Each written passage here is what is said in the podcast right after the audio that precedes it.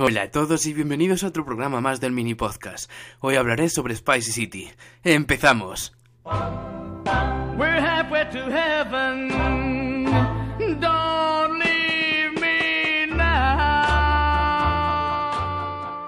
Spicy City es una serie de animación del 97 que nos sitúa en un mundo futurista en el que el sexo y la violencia están presentes en casi todo momento.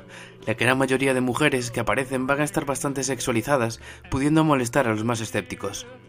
Está dividida en diferentes historias que son contadas por Raven a lo largo de los seis capítulos, aunque estas no tengan nada que ver entre sí, todas están situadas en la misma ciudad.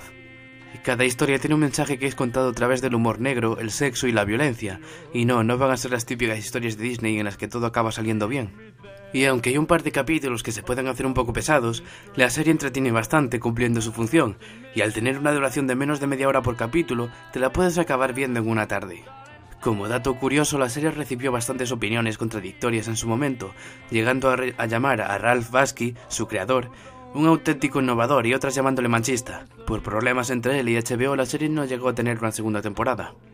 En resumidas cuentas, la serie no está mal, pero tampoco te pierdes nada por no verla.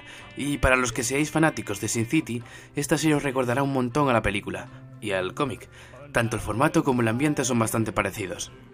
Mi puntuación final es de un 6,5.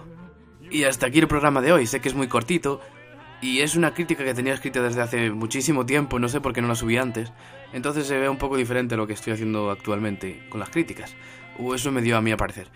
Pero bueno, si os ha gustado como siempre podéis darle a me gusta, compartirlo y seguirme en Instagram en arroba mini podcast. Un saludo. The closer we will be,